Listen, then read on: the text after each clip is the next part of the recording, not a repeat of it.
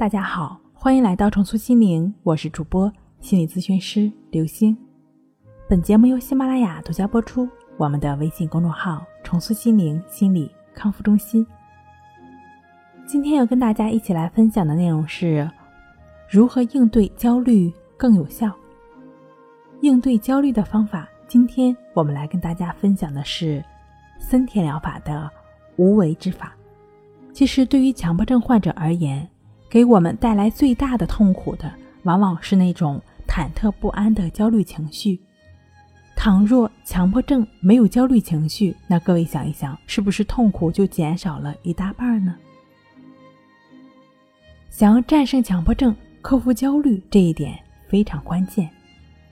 森田疗法讲的是顺其自然、为所当为，意思是说，当焦虑来的时候，我们接受它，不管它，做自己。该做的事情，那么这些焦虑自然就会在我们做事情的时候消失了。道理很简单，但很多患者在实践的过程中却常常举步维艰。这里主要来自两个方面的阻碍：第一是不明白为什么不去管焦虑，焦虑就会自然消失；第二，认为焦虑对自己的影响很大。会使自己什么事情都做不好。那为什么当我们不管焦虑的时候，焦虑会自动消失呢？焦虑首先从本质上来说，它是一种情绪。在世间万物，没有哪一种事物、哪一种现象是持续存在的，焦虑也是一样。就像我们去看心电图一样。我们的情绪就像心电图一样，总是会不断的波动、不断变化。当我们不再对当下的这种焦虑也好、恐惧也好，不再对它施予力量的时候，焦虑自然也就会自动消失的，因为这是自然法则。任何的事物都是遵循自然而存在的。第二个会觉得焦虑，会让自己做不好事情。当然，很多朋友都会遇到类似的一些问题，这个心情呢也能够理解。一面担心着焦虑，另一面还在做着工作，当然一心是在二用的，必然会影响我们工作学习的效率了。不如试试一心不多用的方法，就只是一心一意的做事情。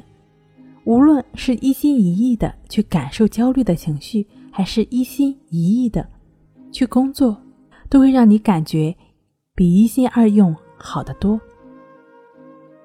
如果你很难去做到，或者多次尝试带着焦虑去生活，一心一意的去工作，或者你已经很多次都失败了，失败在于不懂得如何一心一意的去工作，或者不懂得如何。一心一意的去对抗焦虑，那不如你可以这样，带着焦虑去生活。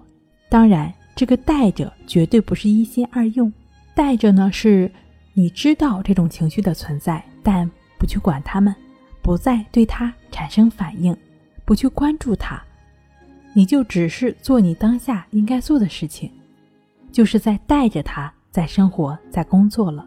如果深陷在强迫焦虑中的你，很难完成带着，那不如借助意志法，亦是如此的练习。通过大量的持续的亦是如此的练习，你自然就能够了解什么才是真正的一心一意的工作，什么才是带着焦虑去生活，什么才是真正的接纳。好了，今天跟您分享到这儿，那我们下期再见。